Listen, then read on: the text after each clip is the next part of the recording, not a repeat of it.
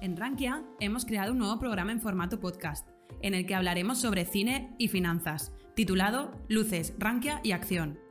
A través del análisis de diferentes películas con esta temática, os ofreceremos un espacio totalmente nuevo de entretenimiento formativo. Accede en el enlace que te facilitamos en la descripción y esperamos que lo disfrutes.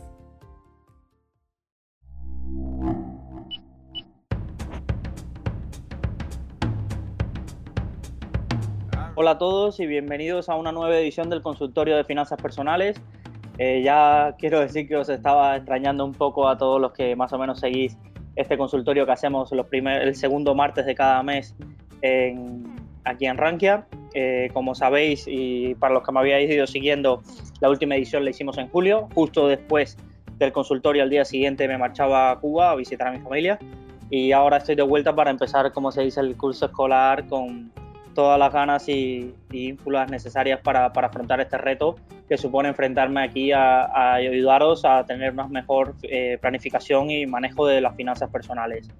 Eh, como siempre, eh, tendremos nuestro apartado de preguntas, nuestro apartado de novedades, nuevas cosas que, que, veremos en Ranking en los próximos meses y sobre todo el apartado que, de, de reflexiones que haré sobre, hoy quiero dedicar sobre todo el consultorio a la parte de ahorro. Eh, si quiero, quiero ver, eh, sobre todo ahora que mucha gente regresa del verano y se enfrentan que se ha gastado un dineral, que, eh, que tiene deudas, que ha pedido préstamos, que se enfrenta quizás a un nuevo curso en la universidad, en el máster, y que empiezan toda esta época de, de, mirar el gasto que hemos hecho en verano y ver cómo afrontamos este, estos nuevos retos que nos, que nos trae lo que queda de año. sin más, vamos a comenzar. Eh, primero que todo, agradezco a los eh, decenas de correos que recibo después de cada consultorio, algunos agradeciéndome, otros eh, elaborándome preguntas para que los pueda ayudar.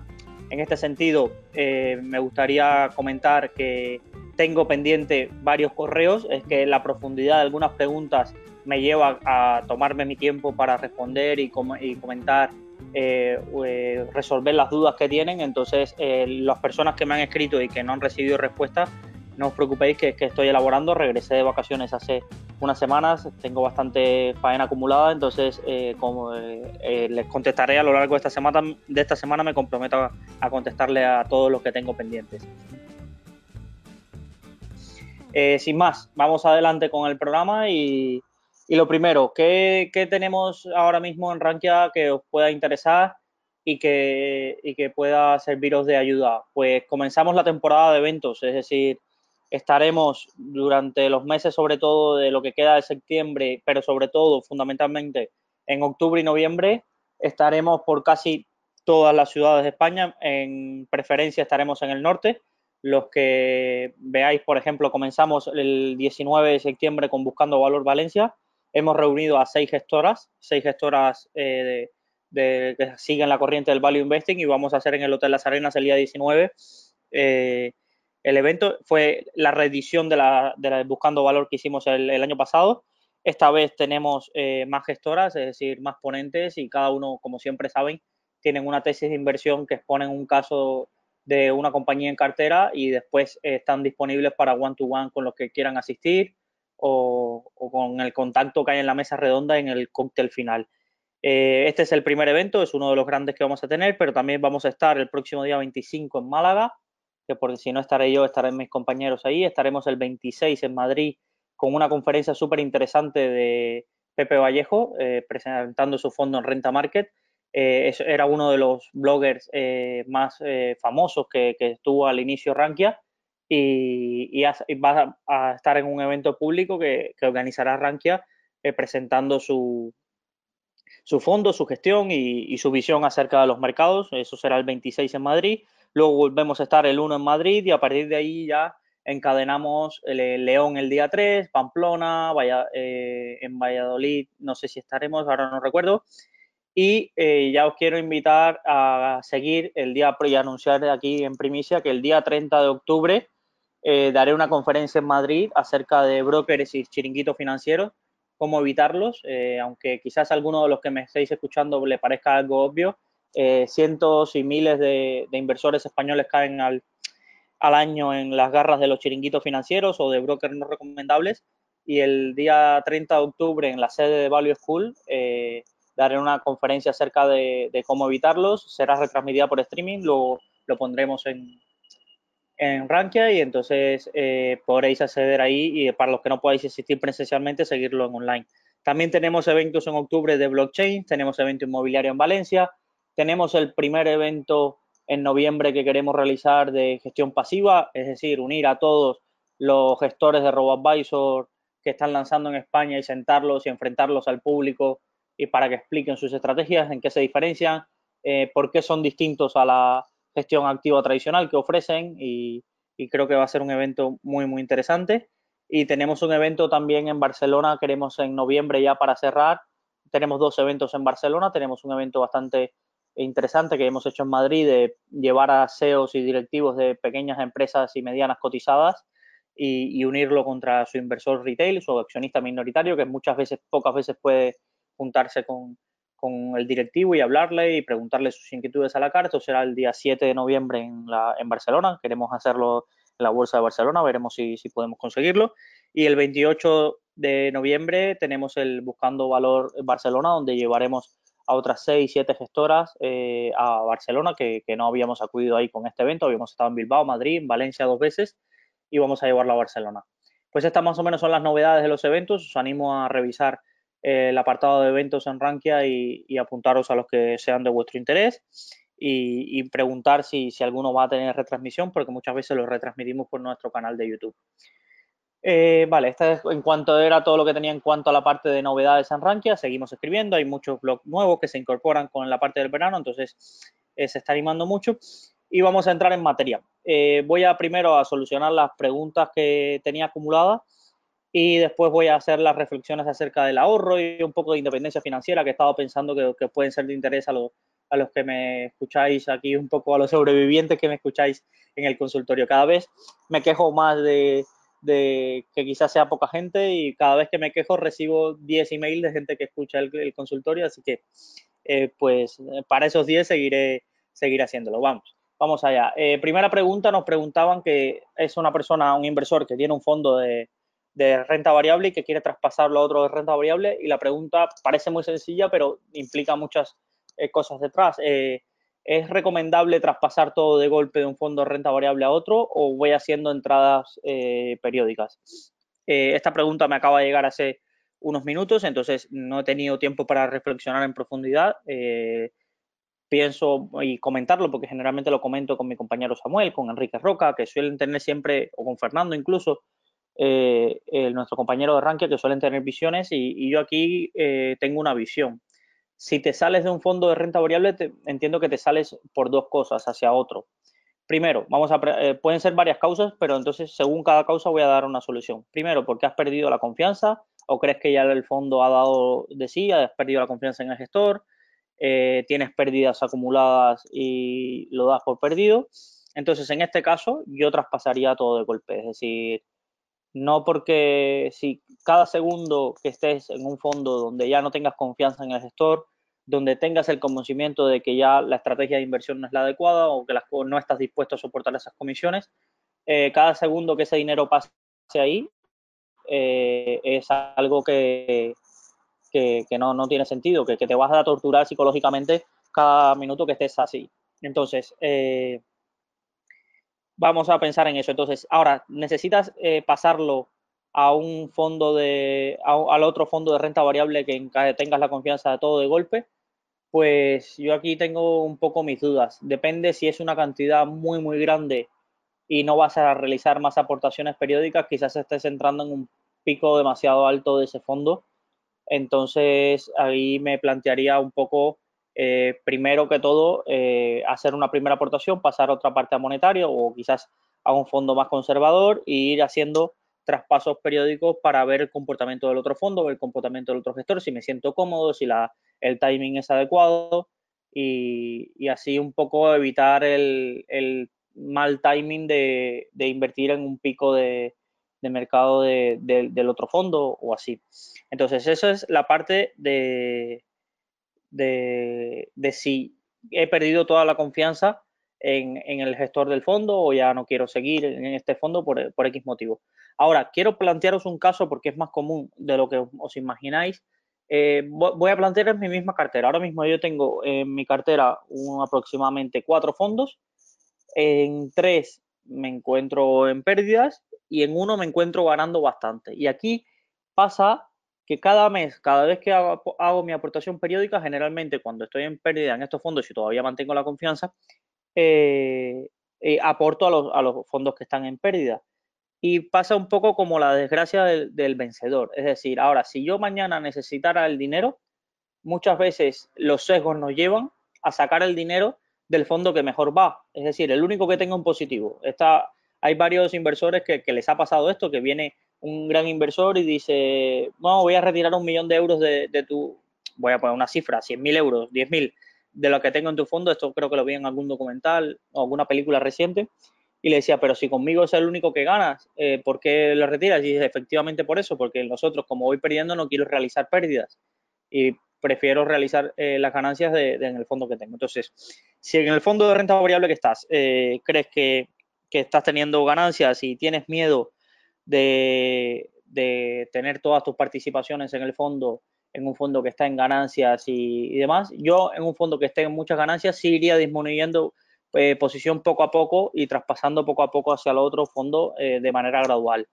Es decir, vamos a pensar ahora mismo, has tenido la suerte de invertir, eh, vamos a pensar en un fondo de Latinoamérica, como es el caso, y tuviste la buen timing, el buen timing de invertir en diciembre entonces ahora mismo estarás seguramente en un más 20%.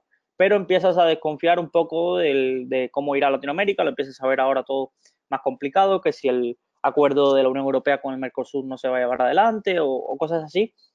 Eh, sería una lástima que si tu visión a largo plazo es positiva, te pierdas toda la subida que puede tener al fondo. Pero eh, cuando tienes unas ganancias tan importantes, también es entendible de que vayas sacando poco a poco y reduciendo tu exposición de tu cartera a una situación que no, que no ves tan clara y que, y que tienes unas ganancias latentes que, que es sencillo realizar. Entonces, respondiendo a la, a la pregunta, eh, yo me plantearía esos dos escenarios. Si es por pérdida de confianza, porque lo que hace el gestor ya no te convence, porque está pasando mucho esto, es decir, mucho gestor que tiene unas facilidades comunicativas muy altas y, y entonces los inversores eh, tenían mucha confianza y ahora se han desilusionado y están traspasando, pues entonces eh, realizaría eso. En el otro caso, si es por tema de ganancias y demás, pues eh, me plantearía una disminución poco a poco. Pasamos a la siguiente pregunta. en este caso me llega, como saben que soy bastante activo acerca de brokers, y me llega una pregunta desde un oyente desde Sevilla que me pregunta si es cierto que existen brokers sin comisiones.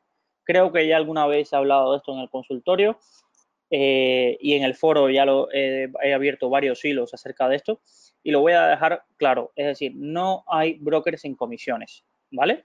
Entonces, hay brokers que cobran más, hay brokers que cobran menos, hay brokers tradicionales con comisiones tradicionales y hay brokers no tan tradicionales que son los nuevos brokers fintech, eh, millennial, que es destinados para los millennials, que, tienen otro tipo de comisiones que no son las tradicionales al ver. Entonces, sí vamos a poner, para que no le llamemos mentirosos a estos nuevos brokers sin comisiones, hay nuevos brokers sin comisiones tradicionales, ¿vale?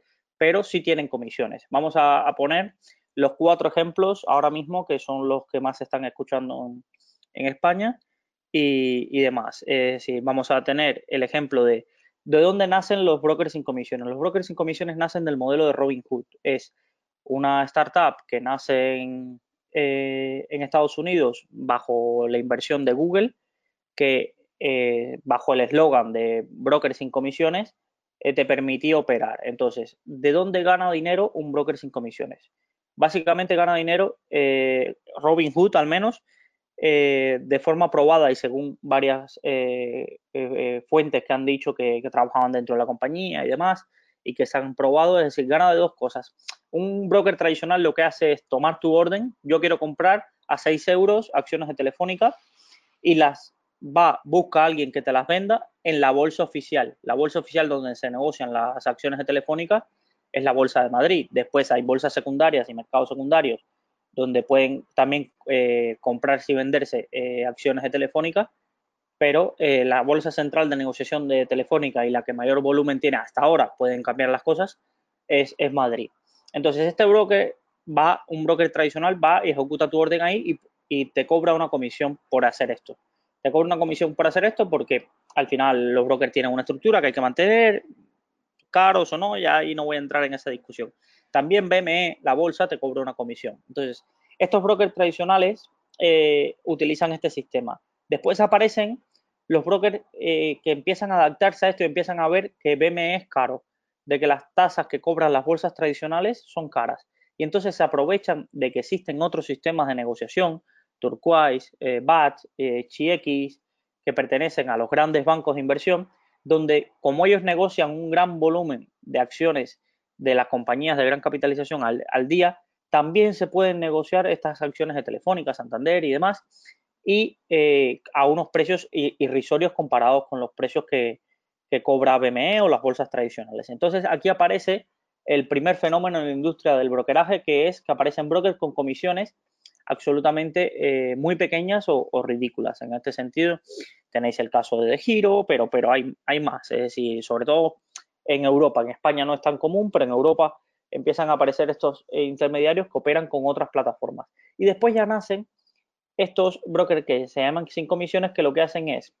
muchas veces, no le voy a acusar a todos de hacer lo mismo, pero muchas veces lo que hacen es aplicar un spread, es decir, entre el precio que tú tienes a la compra y el precio que tú tienes a la venta, que se negocia en BME, ese broker no te ofrece ese spread, sino que te ofrece un spread, es decir, una diferencia entre el precio de compra y venta eh, mucho más amplio y esa diferencia se la queda como comisión implícita de la operación. Es decir, si yo compro a 7 a 6 euros telefónica y quiero vender ahora mismo y en el mercado, en un mercado normal, secundario, el precio debería ser de 6,01 o 6,00 algo, algún el, tick mínimo, eh, estos eh, te puedes encontrar en este tipo de intermediarios que la opción de venta sea 605.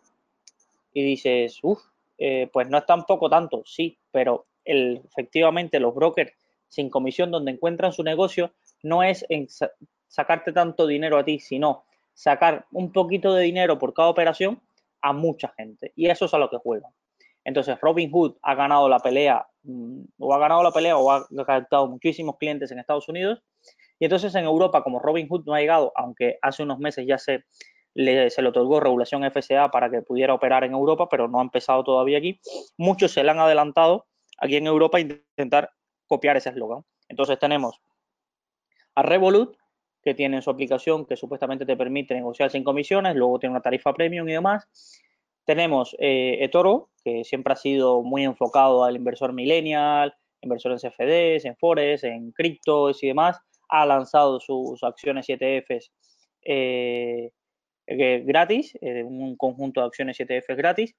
Y tenemos en España, va a salir el primer broker español en octubre, noviembre, según me confirmaron fuentes del propio broker y de la CNMV, un broker español que es 99.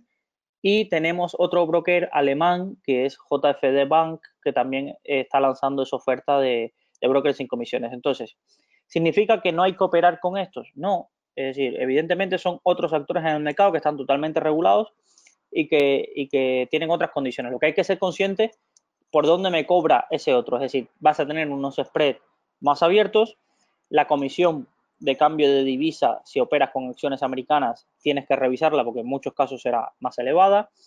Servicios que en otros brokers los tienes incluidos, como eh, informe, informes, noticias y demás, aquí no los vas a tener. Eh, gráficos avanzados y demás, aquí los vas a tener que pagar, eh, servicios de análisis de compañías y demás, esto no lo vas a tener, evidentemente.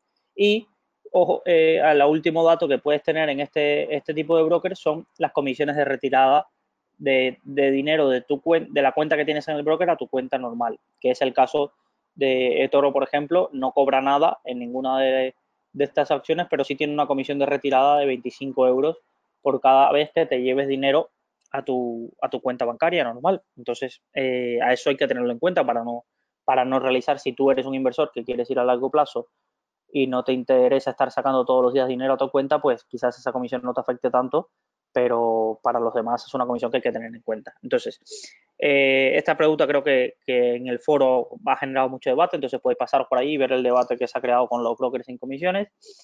Pero, pero en este sentido yo creo que eh, no me gusta el marketing que utilizan porque mucha gente no entenderá toda esta explicación que he dado, pero creo que eran totalmente necesarios al mercado. Es decir, no puede existir brokers bancarios de las cuatro grandes bancos tradicionales cobrando 25 y 30 euros por comprar una acción americana cuando ya existen brokers que por 50 céntimos te lo ofrecen o incluso estos que ofrecen nada. Entonces, eh, estos clientes, estos bancos evidentemente juegan al cliente cautivo que tiene su hipoteca, su nómina y demás y no le apetece, y si tradicionalmente tiene sus acciones de Santander, Telefónica, Inditex, y no le apetece cambiarse a un broker online o le da o le da reparo a este tipo de cosas, pero con el tiempo y con los conocimientos que ya tiene la gente y demás, eh, que haya brokers que le muevan el, el, mercado y el nicho y les robe clientes, eh, yo creo que llevará primero a, que exista más oferta y si hay más oferta eh, mejorarán las condiciones para todos los que operamos y, y, segundo de que los grandes actores que de verdad tienen poder de, para ofrecerte grandes mercados y demás terminen rebajando sus tarifas y, y lo que será mejor para todos en este sentido tenía la pregunta acumulada esta de brokers y demás. Y tengo una pregunta que voy a utilizar eh, para dar pie a, la reflexión que quería realizar. Hoy no haré el consultorio demasiado largo, estamos volviendo de vacaciones, no tengo muchas preguntas acumuladas, pero, pero sí quería dar un poco de reflexión y es, ¿qué opina? Me preguntan, en este caso a mí, ¿qué opinas de la independencia financiera y todo el mantra que se ha creado a su alrededor? Es decir, vale, es una pregunta que voy a intentar no meterme en un regional, sobre todo porque la semana, esta semana, este fin de semana, aquí en Valencia se realiza casi el evento más grande de independencia financiera, que es el Objetivo 2035, que es un grupo de personas que tienen muy centrados en la independencia financiera, cómo lograrla y demás, y tienen todo el mérito de organizar un evento así. Se es un evento que se llena todos los años aquí en Valencia, que querían replicar en varias ciudades y, y todo mi respeto hacia ellos. Ahora, eh, algo que sí creo que, hay que separar de este tipo de mantras o cosas que se ponen en, eh, muy de moda es eh, la generalización. Es decir, la independencia financiera no es para todo el mundo. Voy a empezar primero por el concepto muy, muy para, básico de a qué nos referimos con la independencia financiera. No es nada más que encontrar un buen trabajo o vías que te generen ingresos de forma recurrente durante X años para alcanzar un capital, es decir, intentar encontrar trabajos donde tú tengas eh, una remuneración que te permita ahorrar, establecer una política de, ahorro sistemático bastante fuerte en porcentajes para lograr un capital, eh, o ya sea una herencia o vender inmuebles, ya, para lograr un capital que te permita vivir de las rentas que genere ese capital de forma mensual o de forma anual o de forma trimestral sin tener que trabajar. Eso es lo que le, llamamos eh, la independencia, eh, lo que se llama vulgarmente la independencia financiera. Entonces, vamos a ver cosas positivas y, cosas negativas que, le veo yo, es decir, a este tipo de, este tipo de razonamiento. Pensemos en un chico como yo que tiene 27 años, eh, de que hoy me planteo la independencia financiera. Seamos realistas, veamos la media de sueldos que hay en España. Vamos a poner no, no estoy diciendo ni que sea mi caso ni idea, pero vamos a poner una media de una persona que, que cobre 1.500 euros. Entonces, vamos a pensar que de, de 1.500 euros logro ahorrar 300 al mes.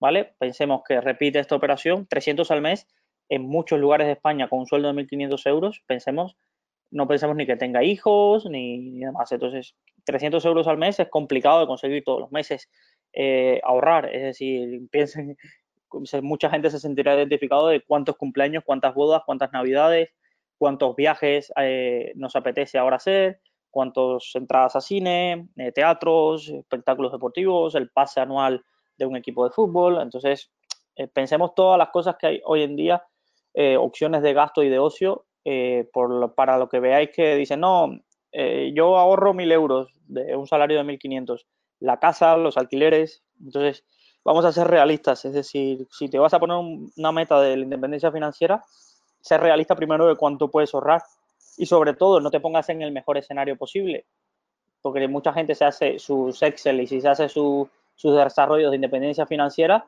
y nunca se va a enfermar. De aquí a 20 años va a tener eh, trabajo siempre, siempre va a ir ganando más y, en sus inversiones siempre va a vivir todo genial. Entonces, eh, en el, el, Excel lo aguanta todo, pero ojo, ojo con pasarnos optimistas. Entonces, pensemos, vamos a seguir el ejemplo, 300 euros al, al mes eh, son unos 3.600 exactamente al año. Vamos a pensar que pasamos 10 años haciendo eso, tendríamos 36.000 euros. Vamos a pensar en 20 años, que es más o menos el objetivo que mucha gente se pone, 20, 25 años para alcanzar la independencia financiera, tendríamos alrededor de unos 80.000 euros. 80.000 euros ahorrados. Entonces, eh, evidentemente con 80.000 euros ahorrados, si estás en el mejor de los casos, si tienes una cartera que te renta un 5% de, de dividendos, eh, lo que tienes es 4.400 eh, euros. Entonces, al mes de dividendo. Entonces, esta cartera no te va a permitir retirarte. Esta cartera no te va a permitir eh, tener una vida que no te puedas dejar el trabajo. Entonces, ¿cuál es la cifra aquí? Y mucha gente lo que aplica es que evidentemente esos 300 euros no lo envías a tu cuenta y lo ahorras y demás, sino que lo inviertes y que el efecto del interés compuesto más los dividendos que recibes, que los vuelves a reinvertir y demás, te genera una cartera a largo plazo que en estos 20 años tengas mucho, mucho más capital que esos 80.000 euros. Entonces, ¿cuánto necesitas realmente para hacer, eh, tener independencia financiera? Entonces, aquí se abre un debate grandísimo. He escuchado gente que dice que con 700.000 euros si no vive en Madrid, Barcelona y vive en una ciudad donde tiene casa propia o no, eh, puede, puedes tenerlo. En Madrid y demás quizás vamos a la cifra de un millón o algo, pero más allá de lo que si se pueda conseguir, no se pueda conseguir, yo un poco lo que va en lo que no acabo de ver, y mira que soy, me gusta ahorrar, me gusta invertir, y me gusta es, es la filosofía que hay detrás sobre todo en la parte extremista. Todas las cosas en extremos más malas, es decir, pasarme 20 años ahorrando un 50-60% de mi salario sin viajar, eh, sin disfrutarlo y demás, eh, llámenme existencialista, quizás solo yo quizás diga, joder, es que solo hay una sola, una, hay una sola vida, es decir, llegar a los 45, 50, que cualquier cosa que te pasa, y no has disfrutado lo que te toca cuando podías, eh, es decir, cuando tenías esa posibilidad. Después tienes, muchas veces tienes hijos, es decir, vas a hacer a tus hijos vivir en un sistema de austeridad, pudiendo tener el dinero para ofrecerles cosas, es decir, otra cosa es gastarse por encima o no tener ahorros o no, pero la filosofía yo creo que no va conmigo, no solo por, la idea de no trabajar, a mí muchas veces eh, el tema no está en trabajar o no, si, si no te sientes a gusto trabajando, quizás lo sensato es muchas veces que tengas tu propio proyecto personal o emprendas y, te montes tu propio negocio para que no tengas que trabajar para alguien más si eso es lo que te molesta o tener rutinas y demás o quizás te tomas un año sabático y demás, pero, pero lo que me preocupa de este tipo de filosofía es que se instaura y, y muchas veces el que nos está recomendando independencia financiera es alguien que tiene una profesión, ya sea un médico, ya sea un profesional de sectores muy demandados, que tiene un salario muy alto que tiene unas condiciones de que sabe que va a recibir herencia X pisos o que tiene, dispone de X bienes que puede tener una o que tiene la tranquilidad de una familia que le puede eh, aportar en tiempos de que de si le pasa algo, eh, si se queda desempleado y demás. Y no todo el mundo está en esa situación. Es decir, eh, para aquellos que, que, quizás somos más normales, que podamos ahorrar con mucho esfuerzo que 400, 500 euros al mes, eh, el objetivo de la independencia financiera, estrictamente hablando, se nos pone un poco lejos. Entonces, seamos realistas, está bien ahorrar, pero no hagamos trampas al solitario. Es decir, sobre todo para, evitar frustraciones, para evitar encontrarte con 45 años, eh, no haber disfrutado de toda tu juventud y ver y decir, pues sí, he ahorrado, tengo 150.000 euros en el banco, pero esto no me permite, eh, pero esto no me permite ni dejar mi trabajo, ni, ni la vida que muchas veces se piensan que es dejo mi trabajo y me dedico a viajar al mundo con los dividendos que cobro. Entonces, uno, eso es complicado con los niveles de ahorro actualmente y dos, esto implica de que has invertido bien. Es decir, durante los 20, 25 años no ha habido, tú, siempre estamos pensando de que todo a largo plazo va a ir bien, de que hemos seleccionado bien, entonces la cartera que tú te has ido creando para cobrar dividendos y demás, eh, también tiene que ir bien, porque mucha gente dice, eh, me parece que cuando se explica esto, no se explica, eh, sí, tú puedes ser alcanzar la independencia financiera, pero hay que tener dos cosas fundamentales. Primero, conocimientos y segundo, capacidad de ahorro. Entonces, mucha gente se centra en la capacidad de ahorro, sí, yo ahorro el 60, 70% de mi salario porque vivo con mis padres, porque esto, lo que sea, y se olvida de la parte de buscar conocimientos para crearte una cartera sólida y que te pueda aguantar los 20, 25 años. Es que no es una cartera a 5 años, a 7 años, es una cartera a 20 años que, que no sabes, hay mucha incertidumbre aquí a 20 años a qué puede ocurrir. Entonces, eh, en este sentido, hay que ser un poco realistas. Eh, esto no es la nueva fórmula mágica de pongo el dinero y me olvido. Esto lleva conocimiento, lleva crear carteras que puedan aguantar eso y crea una consistencia en el tiempo que, muchas veces es complicada de conseguir y que, eso. Ahora, Luis Ángel desaconseja lo de independencia financiera al que le haga la ilusión y sienta que es una forma de disciplinarse, ahorrar, eh, eh, encima piense que puede llegar siendo realistas eh, en parejas, llegar a, a, una edad y poder disfrutarlo, pues, pues adelante, puede contar conmigo, yo le ayudo para, mirar las carteras y demás, dar mis consejos y demás, pero, pero lo que sí aviso que, que no es para todo el mundo, no es para todo el mundo. ¿Vale? Voy a, a dar unas preguntas que me tengo acumuladas por aquí, ¿vale? Vale, nos preguntan. Vale, mira, esto es una pregunta muy adecuada para el consultorio porque muchas veces me llegan, me la hace Miquel, y muchas veces me llegan muchas preguntas eh, muy, muy avanzadas y, muchas veces eh, prefiero contestarlas en correos porque para el, consultorio está creado para personas que están empezando. Entonces, mí que me pregunta una pregunta muy sencilla. ¿En qué consiste un fondo de inversión y qué diferencias hay con crearse una cartera propia con varios valores? ¿Y cuál sería la recomendación para quien nuevo en este mundo? Miquel, muy sencillo y muy fácil de entender. Un fondo de inversión es una institución donde un gestor va a, según la filosofía que él te diga en el folleto, que todos los fondos de inversión tienen un folleto, estoy explicando muy sencillito, eh, según la filosofía que él te diga en el folleto, va a seleccionar acciones, otros fondos de inversión u otros activos donde invertir y poner el dinero de todos los partícipes del fondo, tanto tú como el resto que invierta. Tiene una serie de límites de, de inversión, es decir, a un gestor de un fondo de inversión tradicional eh, por mucho que le guste Apple o Microsoft, no puede invertir el 80% del dinero que tiene en esas compañías.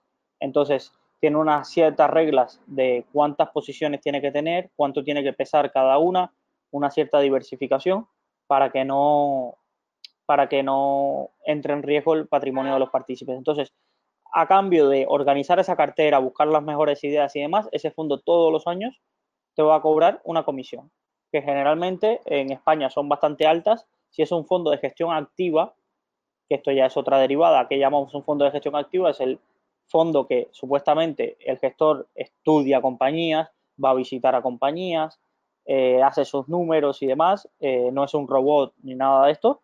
Eh, por eso el fondo de gestión activa te va a cobrar una comisión, más o menos en España está entre el 1,50 y el 2 al año, anual, del, dinero que tú tengas, y no se descuenta todo de, gol, todo de golpe, sino todos los días te van quitando la parte proporcional de esa comisión.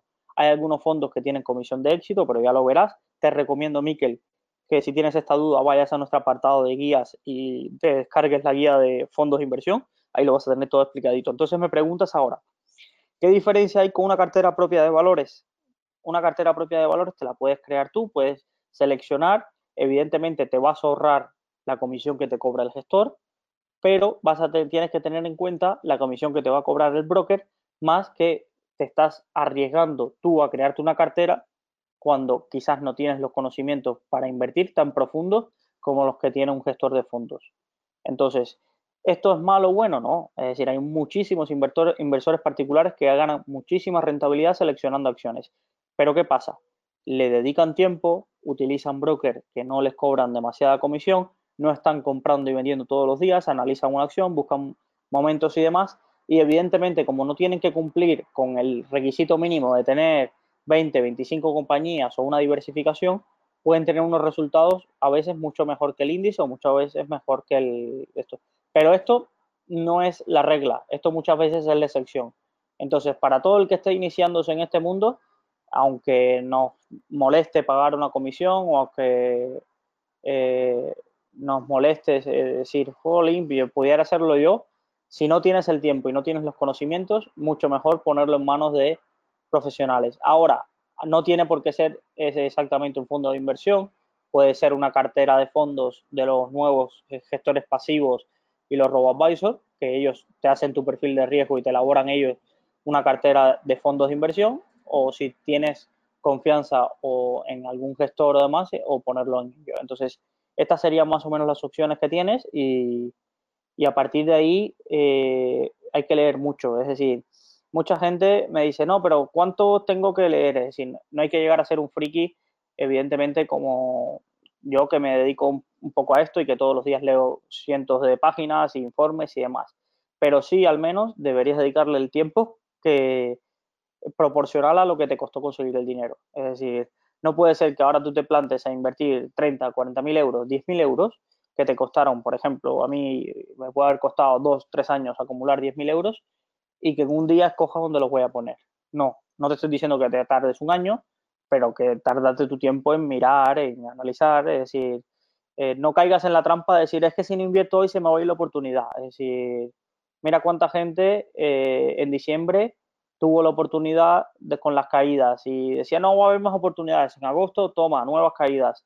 La gente decía, no vamos a ver a Santander tan barata como ahora, hace seis meses. Y mira, toma más caídas. Es decir, siempre va a haber oportunidades. Hay más de, creo que, creo que vi que habían casi 50.000 acciones cotizadas en el mundo y creo que me estoy quedando corto. Es decir, pensar que, que, tú, la idea que tienes sobre una compañía es la única con la que puedes hacer dinero es, y solo puedes hacer dinero ahora y en una compañía, porque eso es, es una falacia. Entonces, tómate tu tiempo, lee, investiga y déjate eh, aconsejar por la gente que sabe que tiene blogs, que tiene demás y tómalos como referencia para, poder invertir y, tener una idea propia. No se digo que nos volvamos acólitos de ciertos profetas que tienen, escriben y demás, pero mientras en más lagunas eh, bebamos, eh, mejor, más de agua, más de agua y de nadar sabremos. Entonces, en este sentido, yo en ese sentido leo de todos. Eh, evidentemente no, no me creo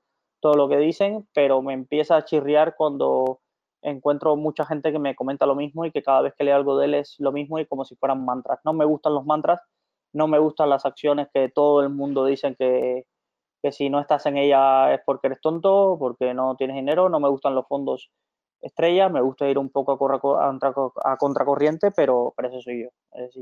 Y a partir de ahí cada uno tiene que entenderse y saber. Dije que no me iba a alargar mucho. Eh, como siempre, os dejo mi email, luisangel.com. Os invito a transmitirme las dudas, es decir, no me molestáis, es decir, eh, muchas veces aprendo con vuestras dudas, es decir, me envían muchas dudas y cualquier duda que me enviáis, oye, eh, este fondo indexado, ¿qué te parece? ¿Dónde puedo contratar este fondo? Es decir, no, doy no damos asesoramiento en Rankia, pero ayudo a toda la del mundo. Entonces, sin más, eh, espero que no se haya hecho largo. Si me has escuchado de camino eh, más tarde, eh, pues ya tienes mi mail, luisangela.rankia.com. Y nos vemos en octubre. Nos vemos en octubre y si tengo el placer de estar por tu ciudad y demás, si no te acercas al evento, acércate a posterior al evento y ya tendremos ocasión de, compartir eh, disfrutando de la ciudad de España, que sinceramente, ahora que he vuelto de, Cuba y he estado ahí con mi familia, eh, poco, muchas veces poco valoráis eh, la calidad de vida y el pedazo de país que tenéis. Entonces, yo, gracias a Dios, he tenido la suerte desde hace ocho años de estar aquí y con sus luces y sombras, sin duda, pocos países creo que me hubieran acogido de la manera que, que ha hecho España y de eso siempre estoy agradecido. Un saludo a todos y hasta una próxima ocasión.